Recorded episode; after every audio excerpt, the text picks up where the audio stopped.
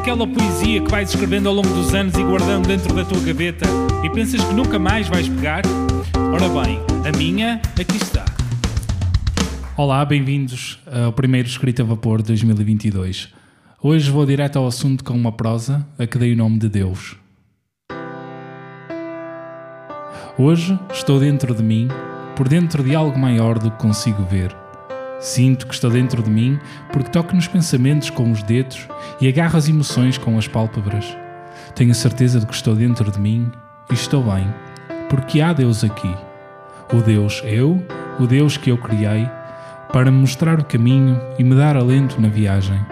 E se me perguntares se acredito em Deus, saberás por certo que sim. Acredito porque sei e vejo. Há Deus aqui e o Deus sou eu. Sim, eu eu, Deus de mim. E tu, acreditas? Fim desta prosa. Bem, este foi seguramente um dos maiores devaneios que tive na forma de ato de fé. Este texto remete-me para uma ideia que tenho formulada há muitos anos. Tu, se tens fome, vais ao supermercado, compras a comida, comes e já não tens fome. Se tens dor de cabeça, vais à farmácia, compras comprimidos, tomas, já não tens dor de cabeça. Precisas de algo melhor na tua vida, vais à igreja, rezas, a tua vida provavelmente melhora. E porquê? Porque este mistério. A igreja, para mim, é exatamente igual à farmácia ou ao supermercado. E o produto que vende é fé. A fé que te ajuda no caminho em que estás com dificuldade de seguir em que duvidas de ti e que precisas de uma motivação extra para acreditares que é possível.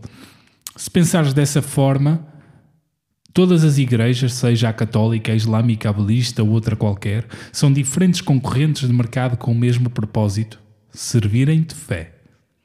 E essa fé é muito importante. Com ela podemos mudar a nossa vida.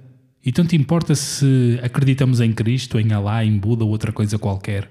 Na verdade, o simples facto de acreditarmos, uh, estamos a renovar a nossa fé e estamos mais próximos de alcançar os nossos objetivos. Para te ser sincero, sinto que Deus não está em Cristo, Alá, Buda ou outra coisa. Deus está em mim, está em ti e está em cada um de nós. Cada um é o seu próprio Deus. Basta termos fé em nós para conseguirmos. Não achas que é verdade? Só que somos poucos. Somos muito poucos que temos essa fé em si próprio, essa crença. Então, a maioria das pessoas sentem-se mais seguras se fizerem uma promessa a uma figura divina qualquer, porque acreditam que não estão sós e que essa divindade os vai socorrer.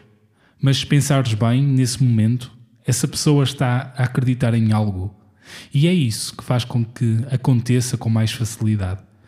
Se essa pessoa fosse forte o suficiente para acreditar em si própria, sem recorrer à ideia de deuses maiores, o que ela deseja aconteceria da mesma forma. Nós é que temos essa necessidade de colocar Deus como uma figura externa e superior a nós, para que possamos acreditar com mais vigor, mais intensidade, senão somos fracos e achamos que vamos cair. Não é à toa que as pessoas mais bem-sucedidas têm tanta autoestima e acreditam tanto nas suas capacidades e nos seus projetos, porque foi esse facto de acreditarem que os levou lá.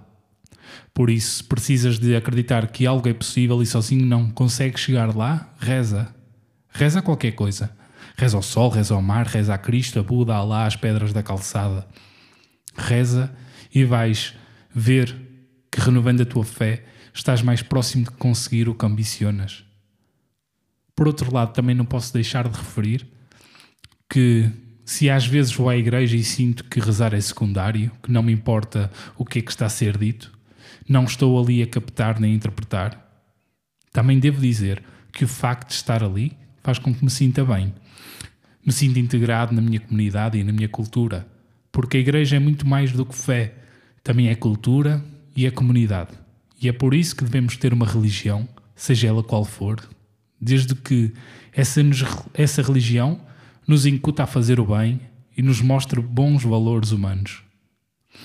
Por agora vou tendo essa força para caminhar e acreditar que Deus está dentro de mim, que sou capaz de tudo e que não há mesmo nada que esteja fora do meu alcance. Espero que tu possas sentir da mesma forma. Vemo-nos então no próximo podcast. Às vezes sinto que tenho uma ideia presa dentro da minha cabeça e que a caneta é a única forma que tenho de a tirar de lá. Na verdade, não escrevo para dizer nada. É apenas porque preciso de mais espaço para poder pensar. Outra coisa qualquer.